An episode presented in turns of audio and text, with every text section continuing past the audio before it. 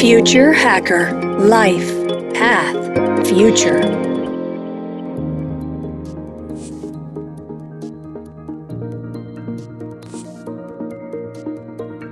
Olá pessoal, bem-vindo ao Future Hacker. Meu nome é André Chaves e temos aqui uma entrevista muito especial com o Fernando Tassinari. Fernando é um dos pioneiros do mercado digital brasileiro. né? Ele traz mais de 20 anos de experiência né, em gestão internacional em toda a América Latina para o cargo hoje né, que ele exerce de VP de La- Latam do Tabula, né, que é uma empresa de content marketing. Sua experiência de trabalho né, sempre feito em agências, publishers, empresas de tecnologia e principalmente o ajudaram a desenvolver um profundo entendimento e conhecimento né, desse ecossistema da publicidade local, né? bem como na gestão e administração de operações multinacionais. Bem-vindo, Tassi, ao Future Hacker. Opa, obrigado, André. Obrigado. É um prazer estar aqui com você.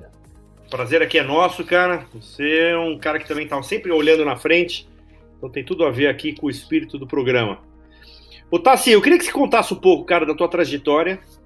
E uma coisa muito curiosa, né, na tua carreira, que você é um super especialista né, em operação de empresas multinacionais nesse frenético mercado da comunicação, né, cara? Conta um pouquinho aí dessa tua trajetória e dessa tua sina, né, dessa, desse, de representar já várias empresas multinacionais nesse mercado. É legal. Acho que é um, acho que é um bom papo, né? Contar história sempre é gostoso. E, na verdade, uma história muito legal, que eu acho que eu, eu tive muita sorte, ah, vamos chamar assim, né? Claro, apareceram as oportunidades, eu consegui tirar um bom proveito das oportunidades, consegui realmente usufruir o que me apareceu, mas eu comecei com a internet quando ela era, não era nada. Eu- realmente eu fui um dos primeiros a trabalhar nisso, talvez seja um dos poucos que ainda continua trabalhando em empresas de vanguarda, né? Empresas de ponta, como é o caso da que eu estou agora, a Tabula. Mas eu comecei em 96, e em 96 era engraçado, porque eu trabalhava numa agência, já trabalhava numa agência de um amigo meu, né, que inclusive é conhecido no mercado, Bob Volheim, ele tinha uma agência dele com o Fernand Alfen, eles eram sócios, chamava Publi 3, e eu fui trabalhar com ele, e naquele momento a gente começou uma negociação para trazer uma, uma agência gringa de internet, que eu nem sabia o que era internet, na verdade. né? Ninguém sabia, 96, 97, era bem o começo www, a gente vinha aqueles outdoors www. E quando eles falaram de trazer isso, eu já viajava bastante pessoalmente a trabalho, né, a lazer e a trabalho, eu já via fora do Brasil, principalmente nos Estados Unidos, vários outdoors com www, na televisão www. E eu comecei a ter interesse por aquilo. Quando a gente trouxe a res- representação uh, dessa agência para o Brasil, chamava Pop Tyson, a coisa começou a ferver, porque o meu trabalho era desenvolver negócio, depois captar os clientes e manter os clientes dentro da casa, desenvolvendo na época que era um, não era um site, chamava, chamava homepage. Vamos montar uma homepage para vocês, que era pegar o catálogo dessas empresas que a gente falava, Clabin, IBM, pegar um catálogo offline e transformar em algo digital para ser acessado via dial-up que era o acesso discado à internet. Então comecei nessa época. Então você pode imaginar as passagens. Eu peguei pré-bolha, uh, acompanhei o estouro da bolha. Eu estava nessa época a Pop Tyson virou Modem Media, ela, ela, foi comprada, se fundiram as duas, passou a chamar Modem Media, era uma empresa mais que depois foi vendida para o grupo Publici, inclusive. Mas a Modem Media era um pouco mais parruda, ficava em Connecticut, nos Estados Unidos, era uma, era uma estrutura mais legal. E eu peguei essa época do surgimento das grandes bolhas, dos grandes projetos né, latino-americanos, brasileiros, globais, que eram coisas, algumas legais e outras surreais. Tinha, por exemplo, o Elefante, que era uma agenda online, que não tinha monetização nessa época. Eram projetos que eram desenvolvidos com o objetivo de serem vendidos no futuro para os grandes players que estavam surgindo, né? que era o Yahoo na época, que era o grande player, talvez fosse o maior, AOL nos Estados Unidos, Yahoo no mundo, Google estava surgindo ainda, né? O Google nem existia direito, na verdade, acho que nem existia. Então foi muito interessante pegar toda essa época. E aí eu fui migrando, né? Depois da Modem Media, eu trabalhei um pouco na Euro por um ano só, uh, e depois eu comecei a entrar para o lado da tecnologia. Fui trabalhar na 24/7 Real Media, que era uma empresa também um, vendia um ad server, né? Open Ad Stream, OAS. Peguei também essa parte de montagem das ad networks, que era agrupar verticais dentro de produtos que fossem impactados para uma equipe comercial, ir atrás de anunciantes, quisesse falar com a vertical de esporte, de saúde, tudo. Teve a criação desse, eu trabalhei na criação desses projetos, e aí eu voltei para o mundo de agência. Eu assumi a, a Razorfish no Brasil, que aí foi uma abertura de uma internacional, já falando um pouco para você da, da experiência de trazer empresa gringa para cá, a Razorfish foi a primeira, naturalmente não fui eu que abri, eu era o gestor, né? Eu era, fui contratado como general manager, então era contratação das equipes, mas acompanhar a montagem do negócio, abertura de empresa, como é que você monta, filial, ligado a que grupo, é independente, não é capital, tal, contrato social. Então eu participei desse processo com a Razorfish. Fiquei alguns anos lá, depois eu fui para o Yahoo, foi também uma excelente experiência, né? Você pode imaginar trabalhar dentro do próprio Yahoo, montagem de unidades de negócio, de comunicação, que era o Messenger e o e-mail, entretenimento, que era cinema, música, Yahoo Music. Então era trabalhar nesses projetos, também foi uma experiência maravilhosa do lado de uma empresa como o Yahoo, que até hoje eu, eu tenho muito respeito, muita admiração. Fui CEO da Macan, de uma das agências do grupo Macan, desculpa, MRM, Macan MRM, que era uma empresa digital de marketing direto. E aí chegou um determinado momento, eu resolvi ir para o lado de tecnologia mais, me dedicar mais para EdTech. Eu acho que a agência, isso já faz mais de 10 anos.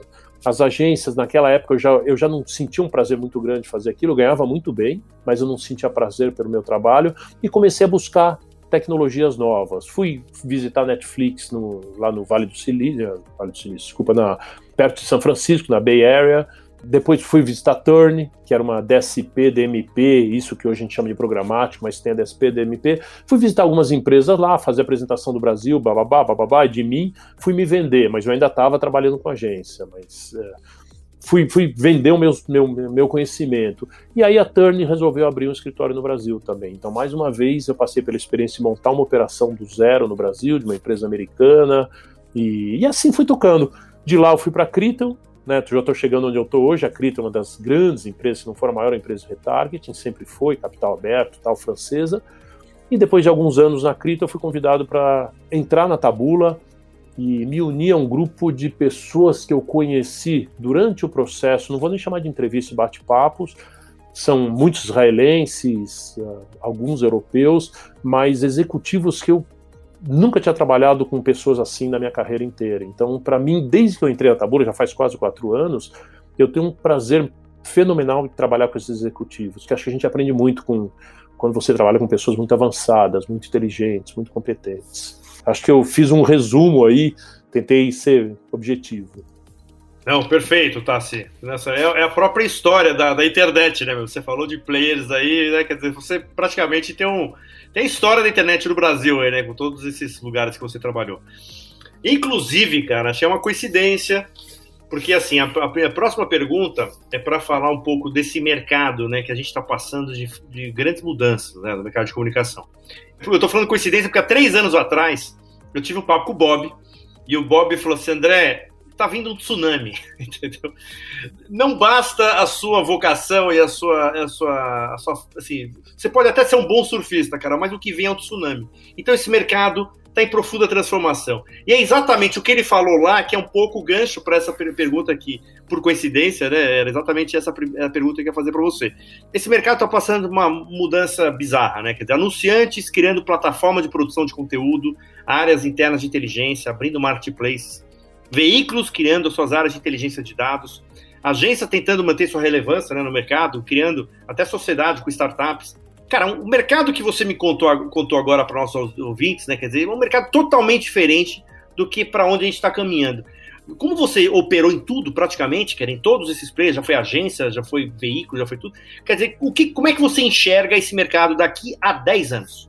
Mas eu acho que o mercado vai continuar evoluindo. A gente percebeu, eu percebo claramente a mudança do comportamento, porque o, o que leva o mercado, vamos chamar de mercado, que mercado é né, uma palavra bem abstrata, mas esse mundo que a gente vive de comunicação, tecnologia, publicidade, ele vive em volta de pessoas, ele depende das pessoas. Então, a gente vê claramente a tendência da migração de investimentos e de, e de busca por resultados para marcas, por exemplo, usando influenciadores hoje em dia. Foi uma coisa que surgiu recentemente. Então, em menos de 10 anos, naturalmente, menos de 2, 3 anos, que os influenciadores realmente tomaram um corpo muito forte.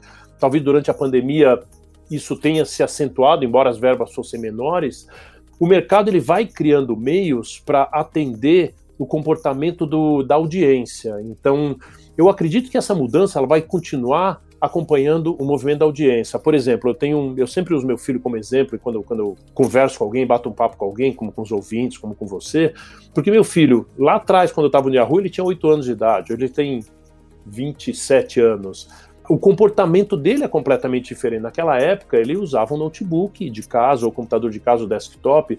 Hoje em dia, é o celular dele, até usa um desktop para trabalhar, mas o, o, aparelho no qual ele se comunica, no qual ele lê, no qual ele assiste filme, assiste conteúdos, é o celular dele. Então, o comportamento da audiência, na minha visão, vai levar essa transformação de todo todo esse mundo que a gente está envolvido.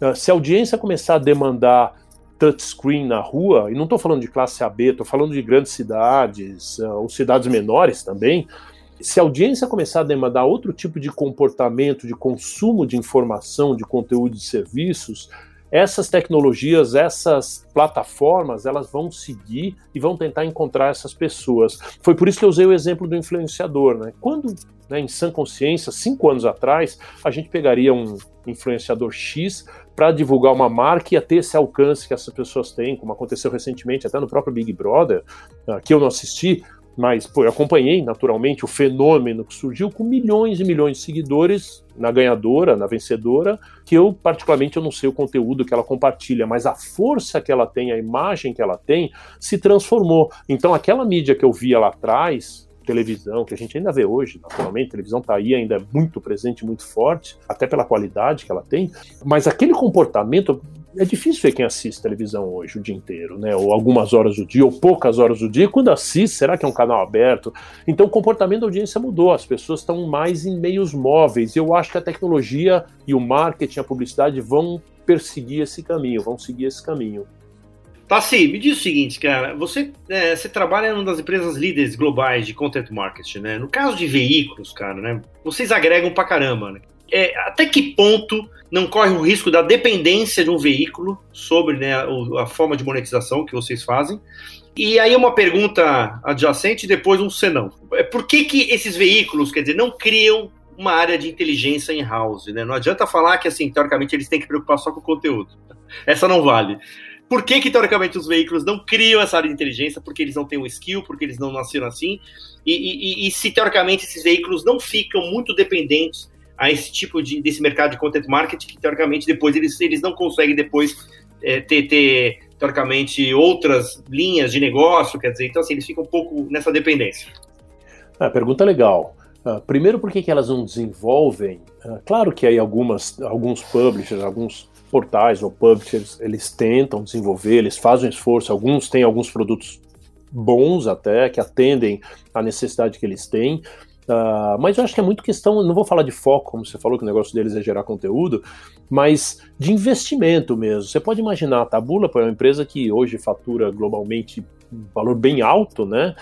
São bilhões, e com isso existe, por exemplo, dentro da nossa estrutura, dentro da Tabula, são mais de 700 engenheiros trabalhando no produto especificamente. Claro que o produto não é um só, não é aquilo que a gente vê quando você fala do conteúdo e tudo mais, que é uma plataforma de conteúdo, monetização que você mencionou, é muito além disso, vai muito além disso. Que quando a gente está lendo um, um site, a gente vê aquela casquinha, que às vezes é um conteúdo orgânico, o objetivo. A tabula, na verdade, ela tem três pilares, tá? Vou explicar de uma maneira bem sucinta aqui que você, todo mundo vai entender.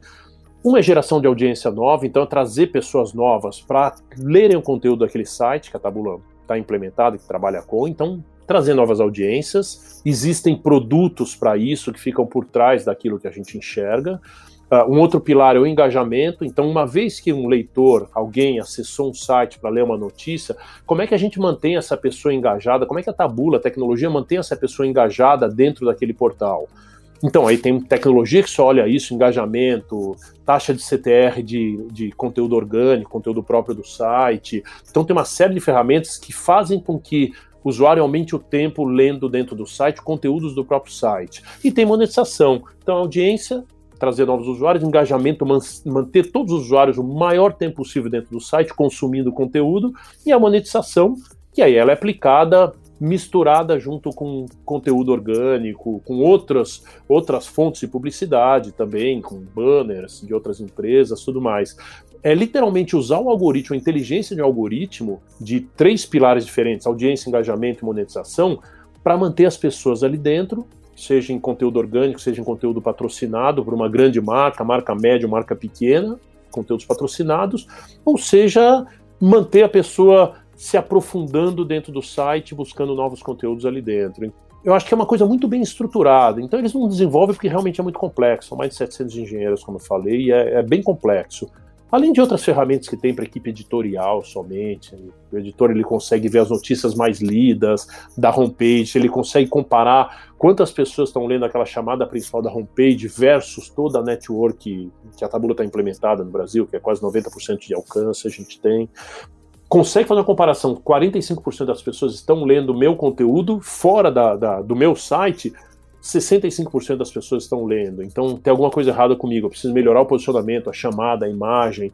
É muita coisa que tem por trás daquela casquinha que a gente vê de monetização. Então, eu acho que a dependência deles vai ser muito em função, ou pode ser muito em função da tecnologia, e não tanto da, da monetização, que, claro, é importante também.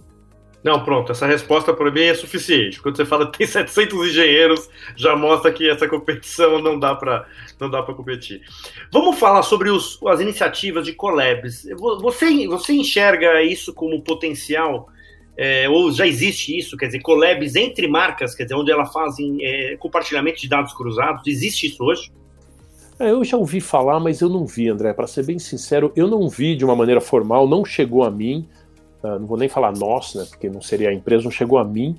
Eu acho que sim, acredito que sim, acredito que possa ser uma tendência, pelo menos para um, um grupo de empresas, mas eu, eu não vi chegar isso de uma maneira sólida para eu conseguir comentar alguma coisa que faça sentido.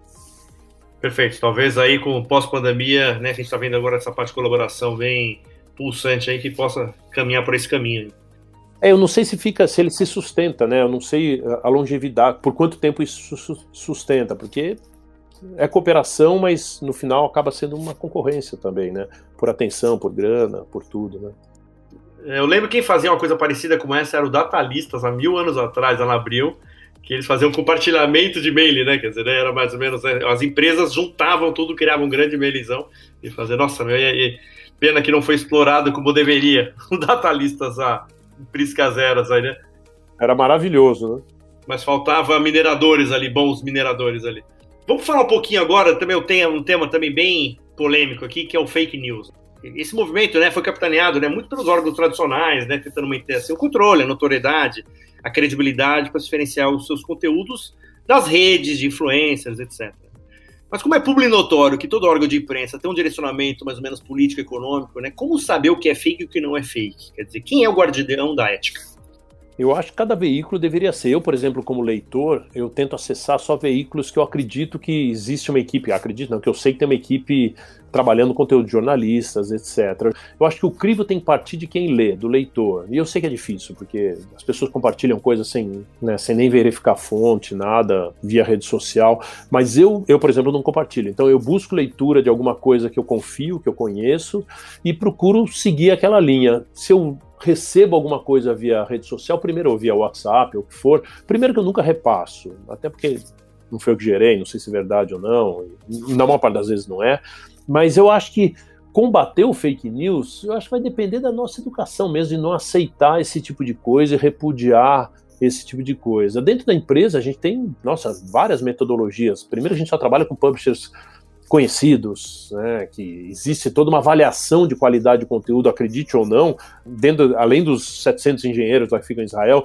tem uma equipe também de brasileiros, franceses, alemães, que revêem o conteúdo também. Eles, claro que eles não são balizadores se o conteúdo é fake, é verdadeiro ou não, ou se aquela marca está falando alguma coisa que ela não deveria falar, que ela não poderia, que a lei não permite. Então existe uma equipe de verificação de conteúdo e que realmente é um trabalho manual, não é um algoritmo que faz. Ah, é uma equipe grande que fica em Israel também, com vários idiomas, como eu comentei, que revê esse conteúdo. Mas a gente não avalia se é fake ou não. Como você falou, existem tendências, agora ainda mais política, essa polarização de direita, de esquerda, não é o nosso papel verificar isso. O nosso papel é, é, é, trabalhar com publishers que tenham conteúdo crível, que sejam empresas corretas, e essa é realmente uma seleção muito bem feita por nós. E com marcas que a gente tem todo um cuidado, marcas grandes, médias e pequenas, como eu mencionei, tem todo um cuidado com o que elas escrevem na publicidade delas. Realmente isso é verificado peça a peça, pós-clique a pós-clique. Claro que erros podem acontecer, mas é muito difícil. E o, o, começo da resposta que você deu é que eu concordo também, cara. Assim, não tirar a responsabilidade da audiência também de procurar o que é o melhor, quer dizer, procurar a notícia certa, quer dizer, concordo também, não dá para só ficar na, se vitimizar, não, não, eu estou recebendo, não, você tem que apurar, se você repassar alguma coisa fake, você tem a responsabilidade sobre isso, quer dizer, não tirar esse, né, essa, essa responsabilidade da audiência. Pessoal, a gente está fechando aqui o primeiro bloco, o segundo a gente vai entrar um pouco mais de futuro aqui com, com o Tassinari. Pessoal, até logo mais! Future Hacker. Life. Path. Future